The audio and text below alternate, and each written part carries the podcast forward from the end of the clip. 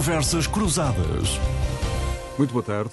Nuno Garopa, Nuno Botelho e José Alberto Lemos em instantes na análise da atualidade e na contagem decrescente para esta segunda-feira, 9 de maio. Uma pergunta está a ganhar força nos últimos eh, dias e nas últimas horas. Há falta de triunfos substanciais no campo de batalha a que eh, argumentos irá recorrer amanhã o autocrata Putin no seu discurso em Moscou a propósito dos 75 anos da vitória sobre os nazis. Uma das possibilidades eh, avançada por fontes oficiais norte-americanas. Pode até soar bizarra no Ocidente de Putin declarar formalmente guerra à Ucrânia, mas uh, ganha alguma força simbólica e prática. Simbólica porque, desde que a Rússia esteve envolvida em combates com Putin no comando, Chechnya em 2000, Geórgia em 2004, Donbass e Crimeia em 2014 e 2015, na Síria, nunca o Kremlin havia aludido ao envolvimento numa guerra. O lado prático eh, da opção seria uma mobilização geral de mais de 150 mil soldados.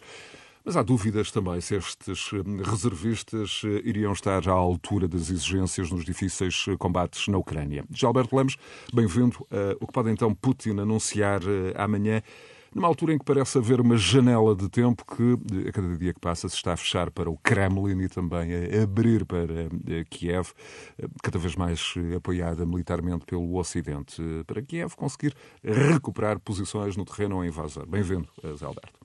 Muito boa tarde a todos. Queria começar por pedir uma desculpa por uma, um erro que disse aqui na semana passada, que falei do TPI, do Tribunal Penal Internacional, como uma entidade ligada à ONU, e de facto não está ligada à ONU, é uma entidade autónoma que foi fundada em 1998, na sequência do, do sucesso, digamos que foi os tribunais específicos ad hoc para a Jugoslávia e para o Ruanda. Portanto, o que eu queria referir-me é ao Tribunal Internacional de Justiça, sim ligado à ONU, mas pronto, passemos adiante. Peço desculpa. Esta foi talvez a, a, a semana das uh, interrogações. Interrogações no que toca à continuidade da guerra, ou ao tipo de guerra que, que, que vai suceder-se agora. Interrogações também em relação às sanções e à sua efetividade, à sua eficiência, digamos assim. O grau de eficácia. O grau de eficácia das sanções. No que toca à guerra propriamente dita, do ponto de vista operacional militar, foi, mais uma vez, esteve mais uma vez focada na cidade mártir de Mariupol, em que houve algum sucesso, digamos, de Guterres na, na, na, na, iniciativa diplomática da semana passada, porque na verdade foram abertos corredores humanitários, só que esses corredores humanitários foram sistematicamente interrompidos pelos russos, por ataques russos, e portanto as coisas não correram tão bem quanto seria expectável. De qualquer modo, eh, foi possível tirar já umas centenas de pessoas, eh, e agora, isto joga um pouco o dia 9, amanhã, portanto, segunda-feira, em que Putin quereria talvez apresentar Mariupol como a sua grande conquista, uma conquista mais, mais, mais, mais enfim, eh, substancial, substantiva, em relação desde o início da guerra.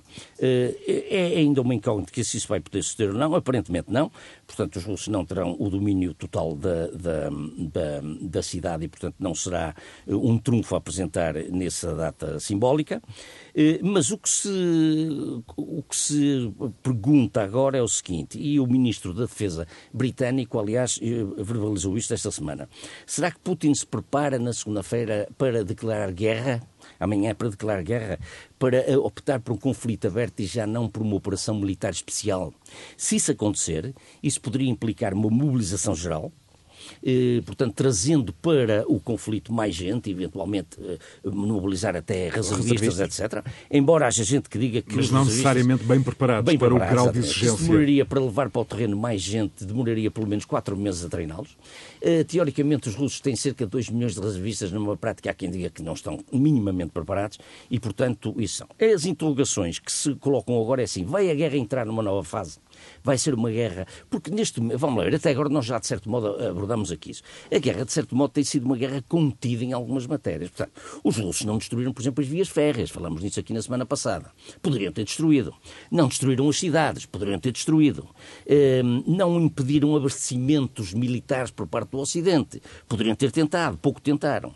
Destruíram alguns depósitos de combustível, etc. Portanto, O que é que acontece aqui? Isto é propositado ou é porque Putin percebeu as fragilidades do seu exército e também já não quer levar as coisas demasiado longe? Há aqui uma espécie de antante no sentido, o Ocidente ter-lhe ameaçado que uma, digamos, uma ofensiva mais sangrenta poderia desencadear também uma reação mais violenta e, portanto, ele poderia ser reduzido a uma situação bastante fragilizada do ponto de vista militar, mais ainda do que a real em que está. Portanto, aqui, porque é que, por exemplo, a Rússia, desde o início da guerra, não desencadeou ainda ciberataques no Ocidente? quando se sabe que eles têm um, grandes uh, capacidades para fazer isto. Aliás, já o fizeram várias vezes, sobretudo até nos Estados Unidos.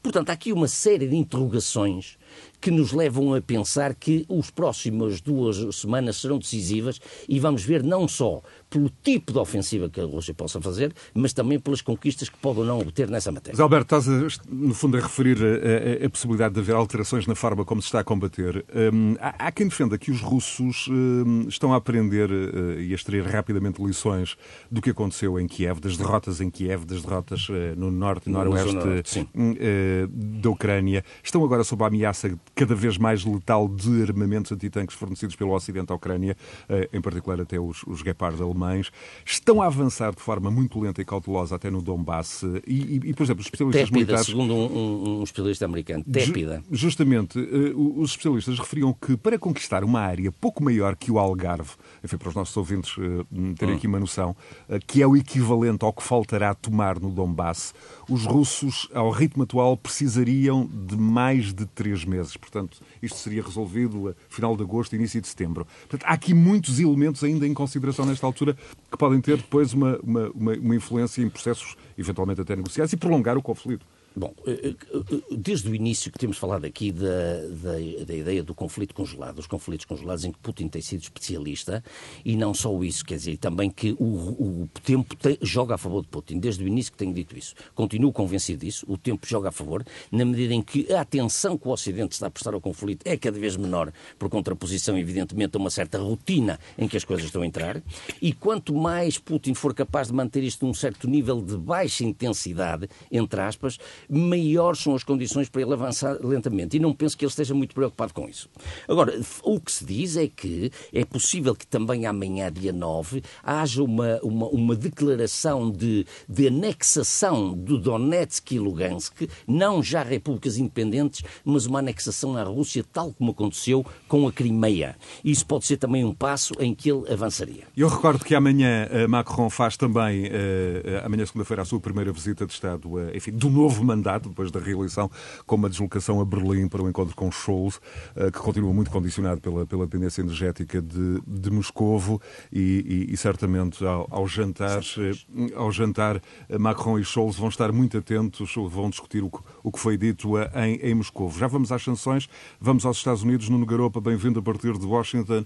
À entrada do terceiro mês da guerra, eu atrevo-me a pedir-te uma, quase uma atualização da tua carta mensal da América como é que o, o, conflito está a ser visto, não, é, não, não apenas a partir do centro de poder político dos Estados Unidos, mas sobretudo também a partir das bombas de gasolina, dos supermercados, onde a inflação aí se faz eh, sentir, um, e, e, e, com as eleições, com as midterms, já a espreitar lá para novembro. Bem-vindo, Nuno. Um gosto.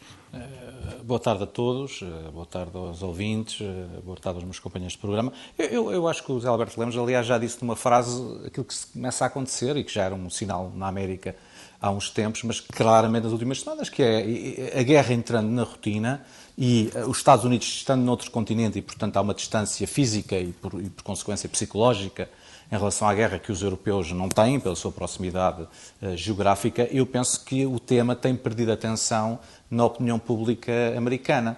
Isso não quer dizer que a administração e o governo norte-americano não esteja uh, a prosseguir uh, as suas uh, políticas nessa matéria, e tem-se visto, aliás, que as declarações de Biden e as próprias decisões dos Estados Unidos continuam de ser de grande apoio à Ucrânia e ao, e ao esforço da Ucrânia, ao esforço europeu, e nesse sentido acho que não há ainda grandes vozes críticas nessa matéria. e ainda há ecos também da, da, da, frase do Lloyd Austin em, Sim, em a própria, mas a própria, a própria, a própria a própria, o próprio grupo à volta de Trump não tem interesse em, em, fazer disso um tema, porque obviamente pelas ligações de Trump a Putin, e portanto é evidente desse lado também não tem havido eh, grandes protestos e grandes declarações sobre o assunto. Agora, do ponto de vista interno, eu acho que o assunto de facto não é neste momento o assunto que preocupa os americanos, é de facto a parte económica, enfim, algumas das consequências da parte económica, outros assuntos, como todos sabem, que têm vindo a ganhar uh, expressão, como é ou não é a questão do, da, da, da, da, alteração do, do, Roe versus Wade, e tudo, tudo, indica que tudo isto é já em, em, relação ou em condução às midterms de novembro, onde obviamente os dois partidos estão uh, a mobilizar as suas bases. Uh, Biden continua a ter níveis de popularidade relativamente baixos, o que significa, enfim, o New York Times esta semana trazia um artigo a tentar explicar que isso tem mais a ver com o Covid e os problemas relacionados com o Covid. É preciso, é preciso não, esquecer que os tribunais uh, deitaram abaixo os, os, mandatos em termos das obrigatoriedades da, da, das vacinas e das máscaras nos últimos meses e a administração não respondeu, porque ela própria percebe que está numa situação já complicada para tentar, porque poderia perfeitamente, neste caso das máscaras, poderia perfeitamente ter feito um recurso para, e provavelmente ganharia o recurso contra a decisão da juíza da Flórida. Não o fez.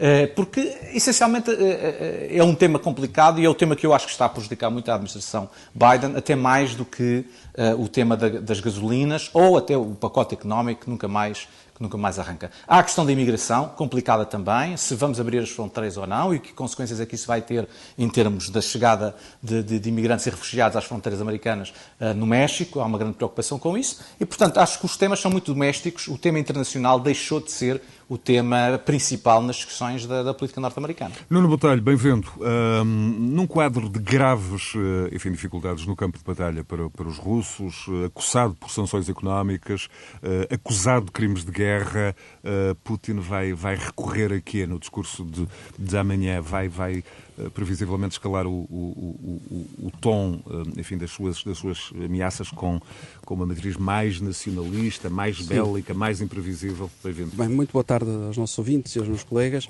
Sim, claramente, eu acho que amanhã no discurso Putin vai exacerbar todo o seu nacionalismo e o nacionalismo dos russos e tentar, eh, assim, mais uma manobra, digamos assim, propagandística, tentar uh, chamar a si os louros para aquilo que ele delimita como um grande sucesso desta operação. Portanto, para, para Putin, esta operação está a ser um sucesso.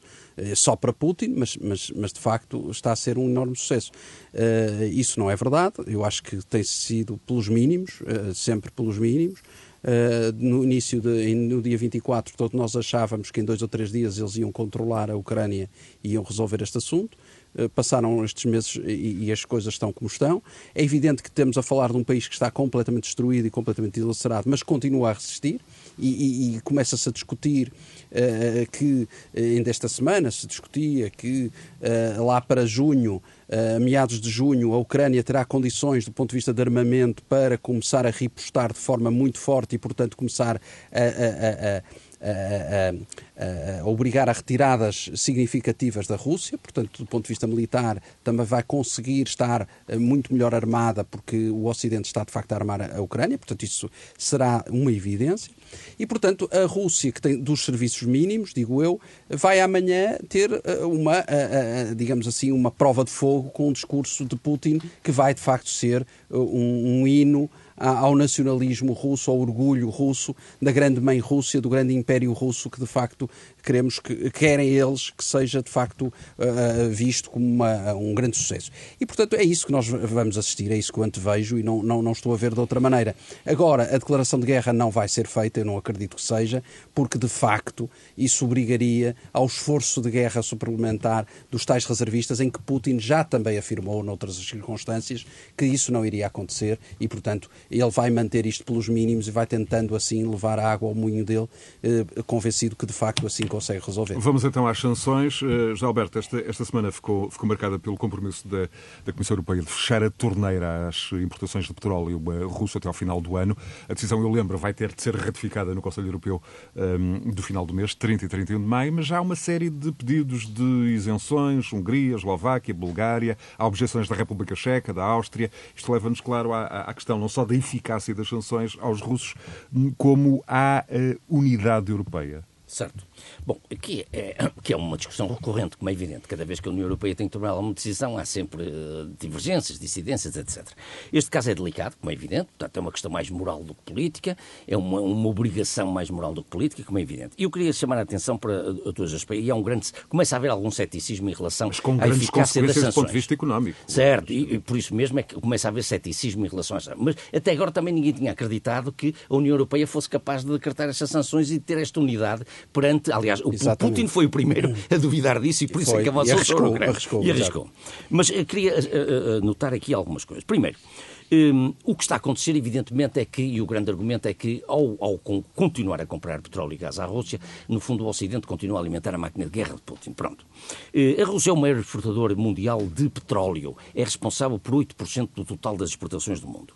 E a Europa, enquanto cliente, representa 45% do gás da Rússia, 45% do carvão e 25% do petróleo. O gás e o petróleo em conjunto são, portanto, 50% das exportações da Rússia. Vamos lá ver. Isto tem três problemas. A partir do momento em que se decretaram as sanções, o aumento do preço disparou, como é evidente. Portanto, são mais receitas para a Rússia. Portanto, parece haver aqui algum paradoxo.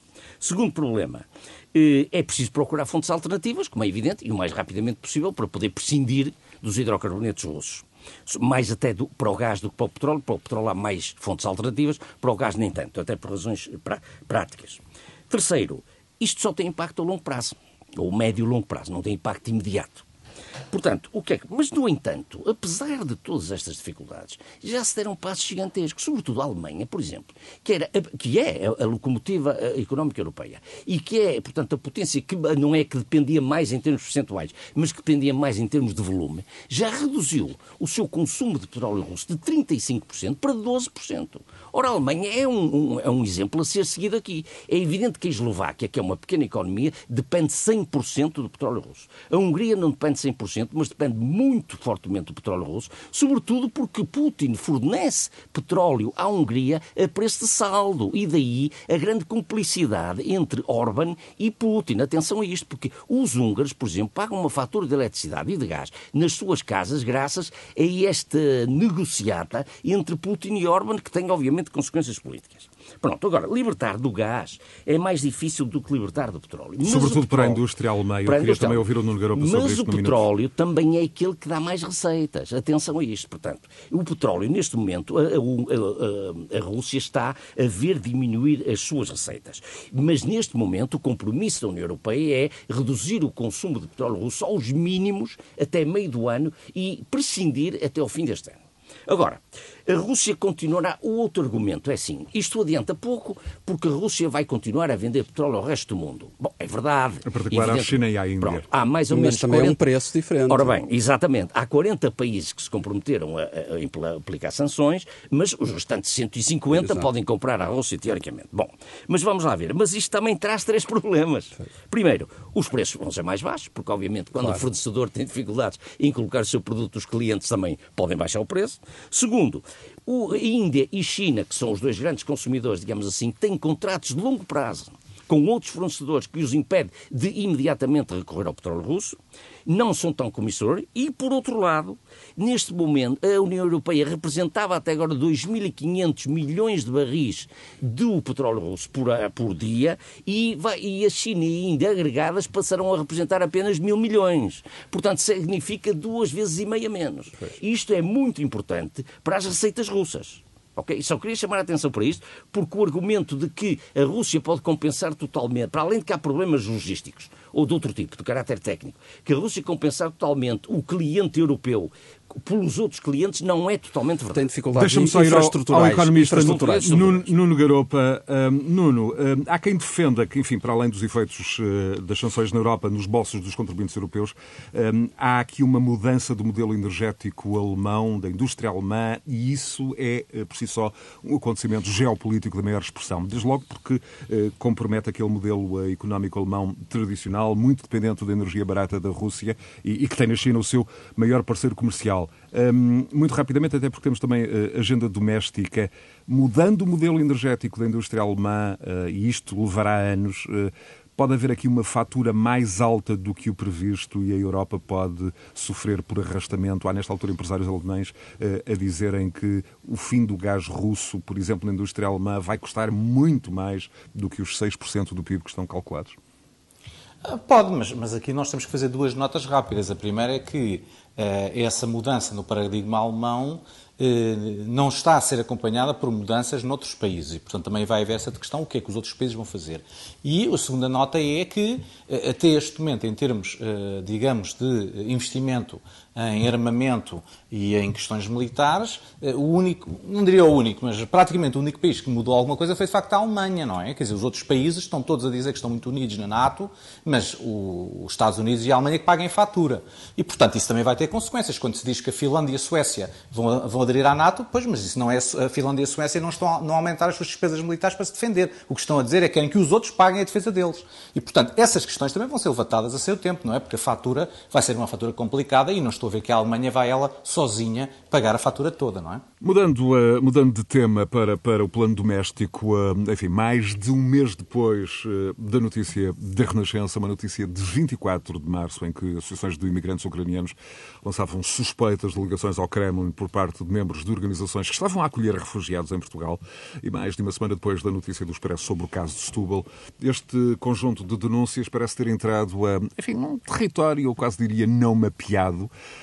isto é, aquela área cinzenta em que organismos públicos dizem não ter conhecimento, alegam falta de provas, falta de investigação nestas ligações, mas também, hum, enfim, também não há certezas propriamente de que essas ligações eh, ao Kremlin não um, eh, existam. Do que parece, objetivamente, haver provas, e o tom aqui beira quase a ironia, é da ausência de algum bom senso quando uh, se colocaram cidadãos russos a entrevistar cidadãos ucranianos refugiados. Embora, uh, enfim, esta ressalva terá de ser feita, uh, Nuno Garopa, nem todos os russos eh, que vivam em Portugal serão objetivamente apoiantes de Putin. Haverá certamente quem se eh, refugie, quem, se, quem procura acolhimento em Portugal eh, para escapar ao autoritarismo de Putin, hum, como de resto, enfim, no caso da, da lista da Câmara Municipal de Lisboa dos manifestantes anti-Rússia, parecia provar. O ponto aqui, Nuno, é como é que olhas para todo este, este verdadeiro imbróglio, passo o lugar comum, e se o ponto é a necessidade de máxima transparência e do maior esclarecimento possível sobre questões como esta? Eu, eu, penso que há aqui dois, dois pontos claro, que estão interligados, mas distintos. Uma questão é a história em si concreta, as denúncias e aquilo que parece ter acontecido. Outra coisa são as suas leituras e repercussões políticas. Em relação à primeira parte, como tu disseste muito bem, eu, eu acho que nós não podemos fazer processos de intenções e, portanto, é, é possível que esses russos sejam é, pró-Putin ou anti-Putin, não sabemos, nem, nem é claro que isso seja neste momento a questão mais relevante. E penso que, evidentemente, deve ser investigado e, e, os resultados dessa investigação uh, devem ser publicitados com transparência e as consequências assumidas. Isso, penso que ninguém uh, se, opõe, se opõe a isso. Aliás, uh, como, como, como, temos histórias passadas na Câmara Municipal de Lisboa que já referiste, e obviamente o caso Abramovich e, e, evidentemente algumas denúncias que têm havido dos próprios vistos gold serem usados para a entrada em Portugal de capitais dos oligarcas russos. Tudo isso são histórias para mim, com diferentes graus de gravidade, obviamente, e com diferentes graus de até falta de sensibilidade e de bom senso, devem ser investigados e, e, e, averiguados. Outra coisa é a questão política. E a questão política aqui, enfim, não, não, não quero voltar a repetir-me em relação a outros programas, eh, quer dizer, ah, longe de mim, eh, penso que não tenho qualquer suspeita de simpatia pelo PCP, mas eu aqui tenho que fazer um pouco a defesa do PCP, porque a mim custa-me a perceber porque é que esta questão na Câmara Municipal de Setúbal é responsabilidade do termos, PCP. Em, em, que termos essa, essa defesa não, do PCP? Não, porque, dirão, porque questão, dirão os nossos é... ouvintes. Não, não, porque, estarão porque, mais repara, atentos ainda a partir de agora, não é? Porque repara, quer dizer, se isto é responsabilidade do PCP e a consequência do PCP e das posições do PCP, eu não percebo como é que aquilo que aconteceu na, na Câmara Municipal de Lisboa não é responsabilidade do PS e das posições do PS. E na altura foi tratado como sendo um problema burocrático interno que não tinha nada a ver com os partidos. Como não percebo como é que a questão do Abramovich não é uma questão do PS e do governo do Partido Socialista, mas sim uma questão burocrática do Ministério da Justiça e de, dos serviços do Estado que, que, que têm a ver com, com, a, com, a, com a concessão da cidadania. E, portanto, se nós vamos dizer que isto são questões que envolvem o PCP, então as questões anteriores envolvem o Partido Socialista e tem que ser chamado o Partido Socialista a explicar porque é que aconteceu o que aconteceu. Mas, se as questões oh, são burocráticas, oh, desculpa, se, as questões, desculpa, se as questões são burocráticas, o PCP obviamente responderá enquanto titular da Câmara Municipal de Setúbal, mas não vamos estar a bater no PCP. E, aliás, porque me parece que há uma campanha contra o PCP, não é? Que já, que, no, meu, no meu ponto de vista, já é excessiva, que, curiosamente, nem vem da direita, nem vem da direita, vem dos seus antigos aliados, da Geringonça, que agora descobriram que o PCP é o princípio e o fim de todo o mal. E, e eu acho que uh, o assunto de Setúbal se, se integrou Aliados, aliados socialistas ou aliados bloquistas ou os dois?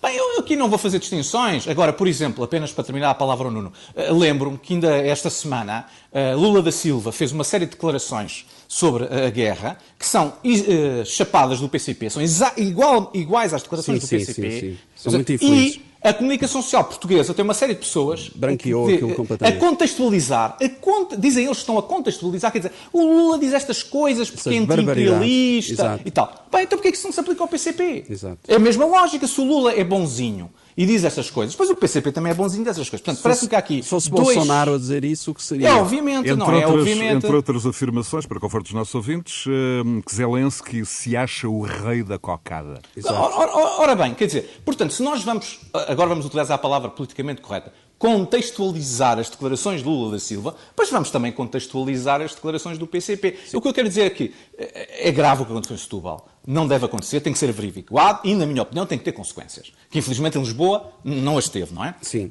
agora, Vamos ter cuidado também não sermos uh, aqui uh, Nuno, manipulados Nuno, por mas, campanha. Mas, mas, antes de ouvir o Nuno Botelho, que está aqui uh, e, e, vai tentar interferir, não achas que, enfim, do ponto de vista da autarquia de Setúbal, um, cujo executivo, de resto, agora corre, corre mesmo o risco de, de cair, um, não parece haver aqui também, no mínimo, alguma negligência face aos dados que nós Obviamente, conhecendo? Mas, mas, Sim, mas, mas, mas, mas isso não é, por ser, não é por ser um executivo comunista, isso estamos todos de acordo, não é? Isso estamos de acordo. Acho que sim. Questão Como do comunismo... Não, não, deixa-me só dizer, deixa só dizer. Como houve em Lisboa e na altura o PS criticou o Carlos Moedas e a direita de aproveitarem-se na campanha eleitoral. Era só o que faltava, não é? Quer dizer, Exato. se há negligência da tutela, ela deve ser criticada. Agora, se é comunista, socialista ou direita, isso é outra questão. Sim, sim, não, desculpa. Igual. Nada, nada, nada.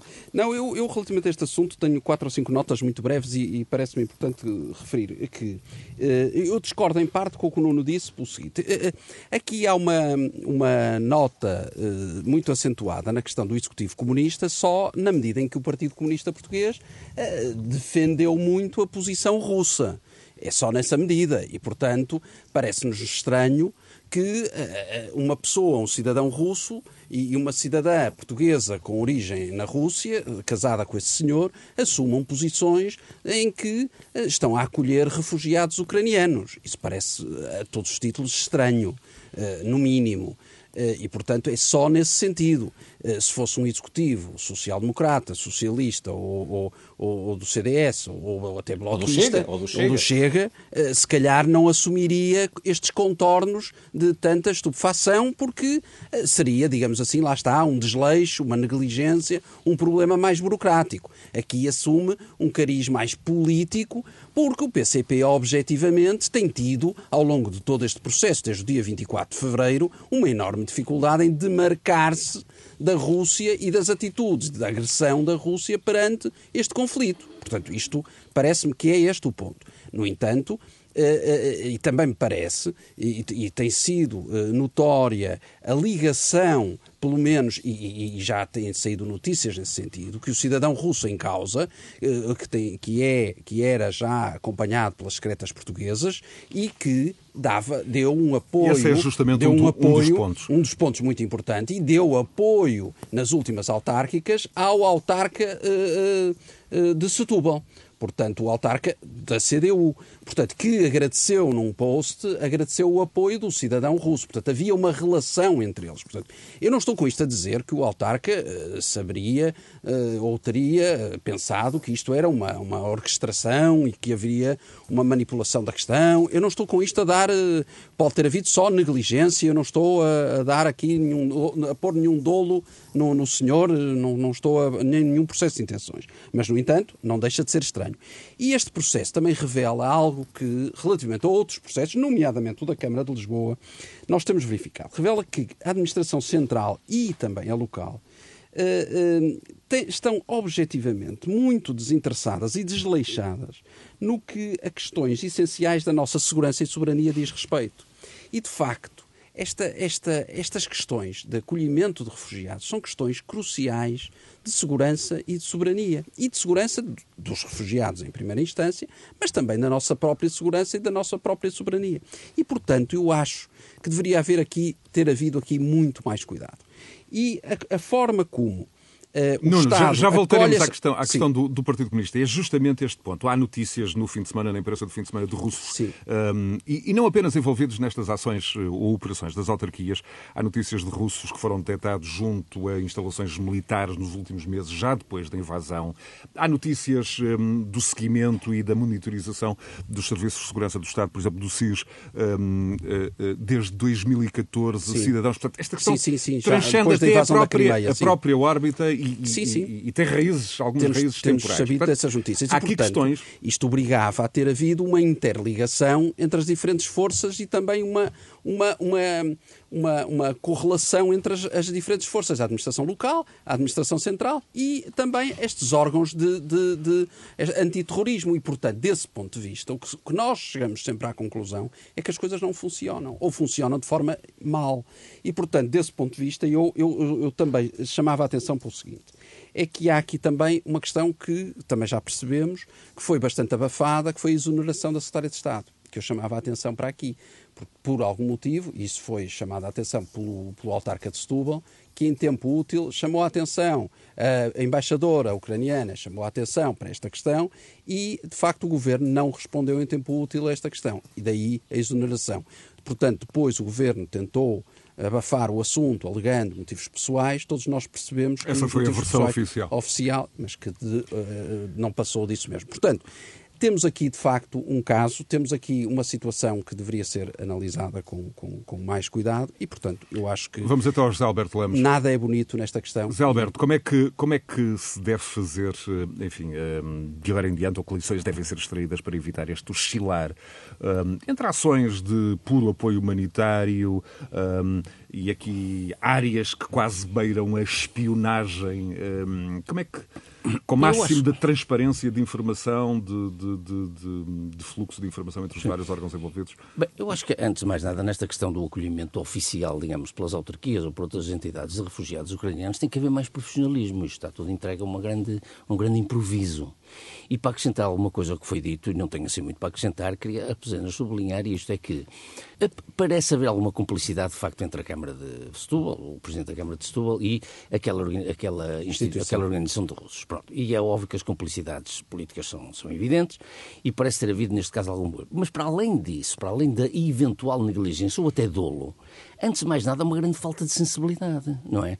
Porque o Presidente da Câmara de Setúbal, a Câmara de Setúbal, tinha a obrigação de perceber que ucranianos que chegam ao nosso país fragilizadíssimos por causa de uma, de uma agressão de um país sobre o seu, da Rússia concretamente, sobre o seu território, não é verdade? Chegam fragilizadíssimos e depois chegam aqui, aparentemente estão em liberdade e estão em segurança e deparam-se com russos a fazer traduções eventualmente não muito simpáticas e a copiar-lhes o passaporte, etc, etc. Tirarem Portanto, fotocópias, dizer, tirarem fotocópias pedir etc. informações de localização dos seus familiares. Justamente, portanto, ora bom, portanto, isto é uma situação de profunda intimidade. Coisas ao arrepio de todos os protocolos. Ao arrepio dos tipo protocolos. De... Isto é uma situação profundamente intimidatória, não é verdade? Para uma pessoa que chega a um país fragilizada de ter claro. fugido do seu país e ter feito milhares de quilómetros. Por outro lado, eh, o Presidente da Câmara não soube esclarecer se tinha havido eh, não é verdade, entrega de dados eh, às entidades russas. Ele nem isso foi capaz de esclarecer. Começou a titubear quando lhe perguntaram isso. Ainda não esclareceu. Ainda e não até agora não esclareceu. Mas há uma coisa também importante que quero esclarecer, que data de sexta-feira, que é a seguinte. O Partido Socialista no Parlamento não aceitou é a, ida ao Parlamento do Presidente da Câmara de Setúbal. Isto, é, não se compreende. isto deixa-me perplexo, que, alegando que quem tutela eh, as autarquias é o Ministério e não é o Parlamento. E o caso BES? E toda a gente vai depor ao Parlamento, ou o, o Parlamento tutela os bancos, ou tutela o presidente do, Benfica, ou tutela não sei o quê. Um inquérito parlamentar tem que ser sobre toda a realidade nacional e não sobre, sobre aquilo que o Parlamento tutela, porque, em boa verdade, o Parlamento até nem tutela nada a não ser governo. Portanto, quer dizer, é uma, é uma desculpa esfarrapada que teve, eh, enfim, uma barreira crítica por parte de praticamente todos os partidos da oposição e, na minha opinião, com muita razão. Até porque o próprio Presidente da Câmara de Setúbal, eventualmente, até estaria interessado em lá esclarecer alguma coisa, se ele é capaz de esclarecer alguma coisa. Já agora deixa-me introduzir aqui é um, um elemento Mas mais... é muito grave o Parlamento o, o, PS ter votado contra isto, e talvez até seja já um tique eh, da maioria absoluta, de um excesso de poder no Parlamento, ter votado contra a ida do Presidente da Câmara de Setúbal, porque isto realmente é uma questão de segurança e, nacional e, é uma questão muito grave. Isto não é, desculpa, só, para, só uma coisa sim, para acabar. Sim. Isto não é bem como foi na Câmara de Lisboa. Porque na Câmara de Lisboa percebeu-se que tinha sido um disparate eh, administrativo, digamos assim, quer dizer, havia ali, umas, um, um, um, havia ali uma rotina e, portanto, há um, há um setor administrativo, um, um, departamento da Câmara de Lisboa que canaliza por, por automatismo as coisas para a, ou canalizava para a Embaixada da Bolsa. Era um disparate, evidentemente, não estou a, a, a minimizar a coisa. Mas aqui Mas também, como, como, como, o Nuno Garopa referia há pouco, é, enfim, do ponto de vista político, não. todas as consequências não foram propriamente... Não, não foram apuradas devidamente, exatamente, exatamente, exatamente. Mas eu acrescento mais aqui, o Executivo Municipal em Setúbal ainda não caiu porque os vereadores de Setúbal,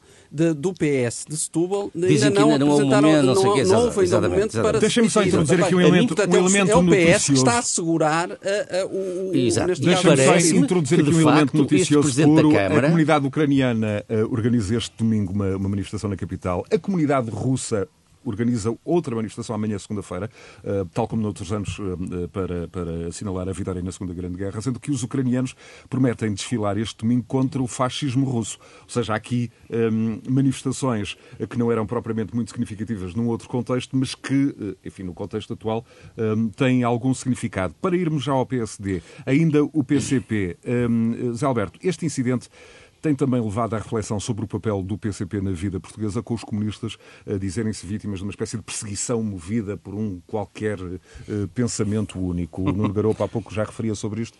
Apelando bom, ao vosso poder de síntese, porque temos o, sim, sim. o, o PSD ainda pela frente. É, bom, isto, quer dizer, isso é o argumento mais absurdo que eu conheço, porque as pessoas que, que passam a vida a dizer isso queixam-se do pensamento único. Quer dizer, eles passam a vida nos, nos mídias a exprimir que estão a ser vítimas de pensamento único, mas passam a vida nos mídias a dizer isso. A exprimir Portanto, pensamento único. A exprimir Bom, a acusar o pensamento. Portanto, o pluralismo é evidente em Portugal. Aliás, saiu esta semana o ranking dos, dos repórteres sem fronteira, uma organização muito prestigiada, e Portugal está em sétimo lugar em 193 países do mundo, Portugal está em sétimo lugar no que toca à liberdade de imprensa. E, portanto, isso é um motivo de orgulho para Portugal. Nós sabemos claro. que o país vive em profunda liberdade de expressão eu, eu e não há constrangimentos nenhum. Eu... E, portanto, desculpa, só para dizer, Sim. agora, a posição do PCP nesta matéria é, obviamente, uma posição letal para o próprio PCP estamos a assistir a um suicídio indireto, já não é um tiro no pé, é um suicídio indireto por parte do PCP, que já foi reduzido à expressão quase mínima nas últimas eleições de janeiro e, portanto, provavelmente vai continuar o seu declínio irreversível, que já data, aliás, desde os anos 80, fins dos anos 80. Eu lembro que o PCP chegou a ter 19% dos votos, nestas últimas teve 6%. E, portanto, tem perdido votos de eleição para eleição, tem sistematicamente perdido votos, ao contrário do Bloco, que umas vezes perde outras vezes tem ganho, tem recuperado, o PCP nunca aconteceu isso. E, portanto, o que estamos a assistir aqui é uma coisa, de, de, de digamos, de, de uma dimensão eh, autofágica que até custa acreditar. Sim, eu, eu, diria só relativamente ao PCP que muito rapidamente é um partido que faz eh, parte da democracia portuguesa, mas não é o único nem é o dono da democracia portuguesa e, portanto, eh, faz parte como qualquer outro e deve ser respeitado como tal, mas é, é um entre outros. E, portanto, Garopa, desse ponto de vista, mais alguma questão sobre o PCP ou avançamos para o PSD? Não, podemos avançar para o PSD. Eu sou do PCP, diria a única coisa, a questão é que eu acho que o PCP eh, fazia parte de uma maioria governamental que durou seis anos tempo. tinha boa imprensa é. e agora tem má imprensa. Não acho que há aqui falta de pluralismo, nem é vítima de pensamento único. É vítima das suas estratégias e das estratégias dos outros partidos. Suicida. É a vida, é a vida. Temos então agora o PSD daqui a três semanas com o novo líder. Um, e, Nuno, uh, com a recomposição do centro-direita em Portugal em curso, um, e, e, o Nuno Garopa um, já escreveu dois livros altamente recomendáveis, na minha opinião, sobre essa recomposição. Uh, o PSD, que com essa recomposição enfrenta uh, sérios desafios. Um, eu recordo só que no, no pós-Cavaco Silva, ou seja, nos últimos 27 anos, o PSD só foi governo durante sete anos e meio, sempre em coligação com o CDS. Guterres, Sócrates e Costa, juntos no final desta legislatura, terão governado 24 anos. Uh, Nuno Garopa, estes números dão a exata medida da tarefa que o novo líder vai ter pela, pela frente, numa altura em que uh, o incumbente ainda quer deixar bem vincada a sua marca. Um, eu, lembro aqui propostas de Rui Rio de revisão da Constituição um, e da reforma do sistema eleitoral que, na versão do líder parlamentar, é trabalho que já está feito, estava na gaveta, deve avançar uh, de vez, entre outras razões, para mostrar um PSD mais combativo no Parlamento a que Iniciativa Liberal e chega. Não, não. Eu, eu, acho que há aqui questões, enfim, há uma questões de fundo e há questões de circunstância, quer dizer, eh, toda essa questão que focaste agora é uma questão de circunstância, quer dizer, é um, um pouco uh, incompreensível que um partido que não tem líder e que está à procura de um novo líder, o líder que está de saída queira impor a agenda ao, ao, seu grupo parlamentar para os próximos meses, mesmo anos, quer dizer, isso é completamente incompreensível. E, portanto, o normal é que esperassem pela eleição de um novo líder e ele decida se quer fazer a revisão constitucional e a reforma eleitoral, que são coisas que, obviamente, não vão passar na Assembleia da República, porque o Partido Socialista também já deixou muito claro, claro. até onde está disposto a ir e onde não está disposto a ir. Outra coisa é a questão de fundo, e aí eu acho que nós voltamos sempre à mesma conversa e, e temos que pedir perdão, ou eu tenho que pedir perdão aos, aos, aos ouvintes e aos meus companheiros de partido, porque parece-me que estou sempre a repetir. Quer dizer, o problema é que a direita tem um problema estrutural. Enquanto isso, as pessoas que estão à frente da direita acham que é um problema do, do PSD e do CDS em particular, acham que é um problema conjuntural. Que isto se resolve mudando ali o líder, dizendo mais umas frases anti-Costa, dizendo que o PS é, não presta e que depois a gente vai lá e ganha outra vez porque vem outro ciclo. Ora, eu, na minha opinião, isto é um problema estrutural. É um problema de que a direita acumula uma série de problemas, dos quais Obviamente, a austeridade eh, matou parte do seu eleitorado, ou seja, eu tenho muitas dúvidas que o eleitorado mais velho e, e, e pensionista alguma vez volta a votar PSD na, nas proporções em que votava antes daquela legislatura. E perdeu parte da juventude, porque o Iniciativa Liberal, depois, obviamente, e o Chega, eventualmente, atraem partes desses votos. As coisas são como são. E o PSD continua a fingir que nada disto aconteceu e que isto é um problema de líder. Pronto, Defendes que Rui Rio cometeu um erro ao, ao, apostar numa certa ambiguidade ideológica, ao, ao tentar colocar o, PSD eu, eu, no centro-esquerda? Eh. Isto, isto, é um problema, é um problema, na minha opinião, marginal, porque evidentemente faz alguma diferença o PSD ter 29% ou 35% dos votos. E faz alguma diferença o PSD perder para uma maioria absoluta e, não, e, perder para uma maioria relativa. Obviamente essas coisas fazem diferença em termos daquilo que são as travessias do deserto do PSD. Portanto, é possível que outro líder do PSD, estou convencido e digo abertamente, já o tinha dito várias vezes, eu penso que Paulo Rangel teria feito relativamente melhor e, portanto, possivelmente hoje o PSD teria perdido, mas não haveria maioria absoluta do PSD. Mas isso não existe, esse mundo não existe. Existe este mundo em que estamos e, desse ponto de vista, o problema é estrutural. O PSD tem quatro anos e meio pela frente, portanto, não tem eleições legislativas amanhã, tem quatro anos e meio para pensar e para fazer uma grande reestruturação, eventualmente com o CDS e com a Iniciativa Liberal, eh, e a verdade é que nada disso é conversa, porque o PSD, o que estão a dizer é, se nós fizermos mais um bocadinho disto e daquilo, voltamos e não há problema nenhum. E eu acho que isso é, vai-se vai -se perder aqui outra vez, outro, outra janela de oportunidade. O PSD e o CDS, por acréscimo, não vão fazer reformas absolutamente nenhumas internas, nem atrair pessoas novas, nem caras novas, e depois vamos ter resultados Nuno medíocres Nuno Garopa, eleitorais. Temos então que no passado, à direita do eh, PSD existia, como bem uh, tens vindo a sublinhar o CDS, com um discurso, enfim, mais catch-all, mais uh, não tão ideológico como o, o do Iniciativa Liberal uh, ou do Chega. E temos agora uma situação em que, uh, enfim, por exemplo, se corre o risco quase da sempre presente questão do relacionamento futuro do PSD com o Chega, ou também a, a percepção de como o eleitorado do PSD vai olhar para o Chega a marcar quase todo o momento de exposição pública do PSD. Há este risco mas, mas repara, a, Entre as duas Chega... soluções, a solução açoriana ou a do cordão ou da cerca sanitária. Mas, mas, essa, mas repara, se o PSD não tem capacidade de se regenerar, fica na situação de ter que escolher entre a solução açoriana e o cordão sanitário. Ora, é uma solução que é mortal para o PSD, qualquer delas, não é? Portanto, para o, CD, para o PSD e para o Crescimento CDS, mas o PSD sair dessa, dessa esquizofrenia, dessa, dessa, dessa questão impossível não é? A única forma é arranjar uma terceira, uma terceira solução para isso. Para isso tem que, se, tem que se regenerar, tem que arranjar pessoas novas, tem que mudar. Se não mudar, essa vai ser a questão permanente. Faz coligação com o Chega, não faz coligação com o Chega. E isso, obviamente, na minha opinião, já explica parte dos resultados nestas últimas eleições. Acho que houve uma mobilização de voto no PS porque houve certo eleitorado que não quer o PSD de volta ao governo, muito menos em coligação com o Chega. E, obviamente, isso, isso vai se arrastar, porque, ao contrário também do que algumas pessoas penso continuam a dizer, eu penso que nem o Chega, nem o Iniciativa Liberal são epifenómenos, não são partidos que vão desaparecer, como foi o Partido da Solidariedade ou o próprio PRD. São partidos que têm condições de se manter na Assembleia da República por, por, por bastante tempo, na minha opinião. Nuno Botelho, o próximo líder do PSD vai, uh, enfim, precisar de fazer eh, um, quase algo que nunca teve de, de, de, ser feito, pelo menos de forma consistente, explicar muito bem o que uh, distingue o PSD do, do, do, PS, isso já era feito, mas sobretudo o que é que distingue o PSD do Iniciativa Liberal, da Iniciativa Liberal e do Chega. Sim, eu acho que sim. Eu, eu acho que o próximo Presidente do PSD tem uma tarefa muito difícil pela frente, seja quem for. É de facto apresentar ao eleitorado uma proposta de governo, uma proposta alternativa e, e de facto uma proposta que mobilize esse eleitorado como estava a dizer o Nuno muito bem, foi algo que falhou na mensagem do Rui Rio nas últimas eleições, porque eh, por mais anos que, que andasse aqui Rui Rio, nós continuávamos sem perceber de facto, qual era a proposta de governo, qual era a proposta alternativa que Rui Rio tinha face a António Costa.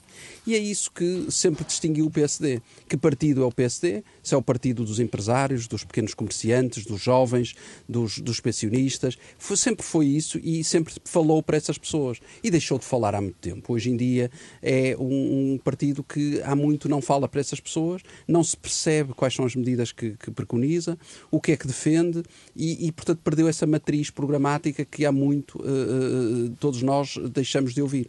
E, portanto, eh, acresce a isto tudo que surgiram dois partidos no centro-direita ou na direita, um mais radical, na direita radical, digamos assim, que é o Chega, e outro mais eh, no centro-direita, que, é o, que é a Iniciativa Liberal, e que foram ocupar ali aquele espaço e que está, de facto, e que também concordo com o Nuno, não são epifenómenos, são, de facto, vieram para ficar e têm o seu eleitorado cada vez mais sedimentado e a crescer.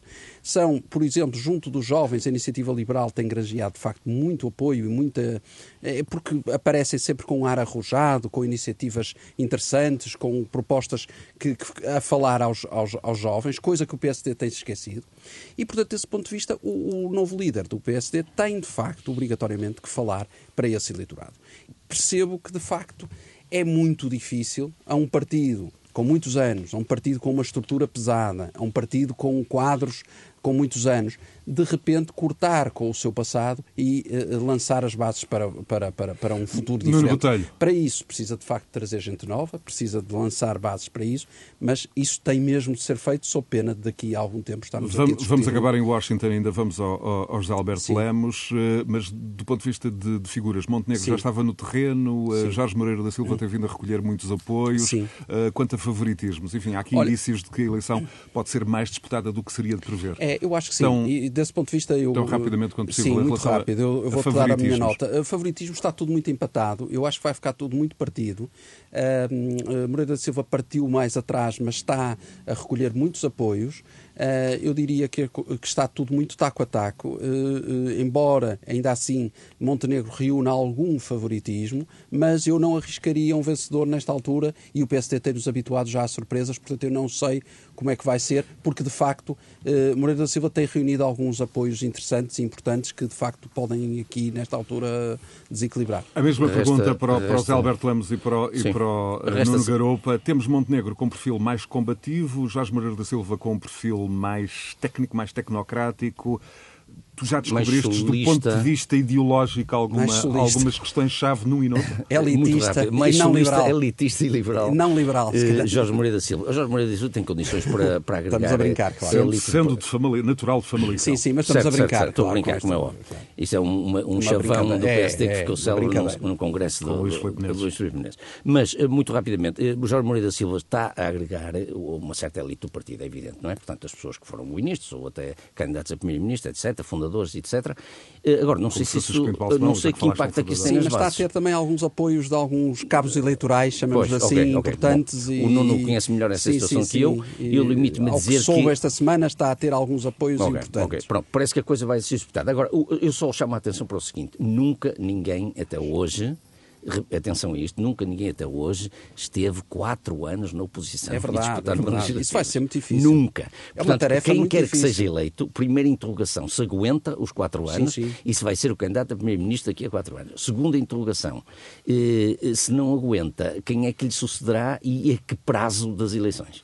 Porque, na verdade, se as coisas correrem bem ao governo, será muito difícil, muito difícil. a um líder eleitoral chegar às eleições. Minuto final em Washington, do outro lado do Atlântico. Nuno Garopa, uh, Uh, Montenegro com perfil mais combativo, Moreira da Silva, hum, enfim, já descobriste questões-chave do ponto de vista ideológico num e noutro? Eu, eu, eh, rapidamente, eh, eu acho que é difícil fazer previsões nesta altura. Já, já outras eleições do PST estava tudo fechado e depois não foram bem como se pensava. É. Concordo inteiramente com o que disse o Alberto Lemos, eh, lembrando que o calendário eleitoral do, para o PSD é muito complicado, é. porque tem já em 24 umas eleições europeias onde, recorde-se, Chega e Iniciativa Liberal não têm eurodeputados e o CDS tem.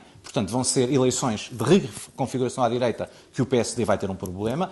Depois, tem umas eleições autárquicas, eventualmente, onde, onde, onde, haverá a questão de Lisboa e do Porto, que vão ser questões potencialmente complicadas em 25. E em 26, em, em fevereiro, tem as eleições presidenciais, onde provavelmente enfrentará Santos Silva eh, e, portanto, vai ser muito complicado a direita o PSD arranjar um candidato presidencial. Portanto, eu acho que o calendário eleitoral também não é positivo para aquela pessoa que sair líder do PSD no final do mês. Nuno Garopa, José Alberto Lemos e Nuno Botelho em mais um Conversas Cruzadas, disponível a qualquer hora em rr.sa.pt e no agregador dos eh, podcasts do Grupo Renascença Multimédia, o Popecast, bem como uh, nas plataformas mais populares, como sejam o Spotify, o iTunes, o Listen Notes, o Google Podcasts e outros. A continuação de Bom Domingo. Conversas Cruzadas.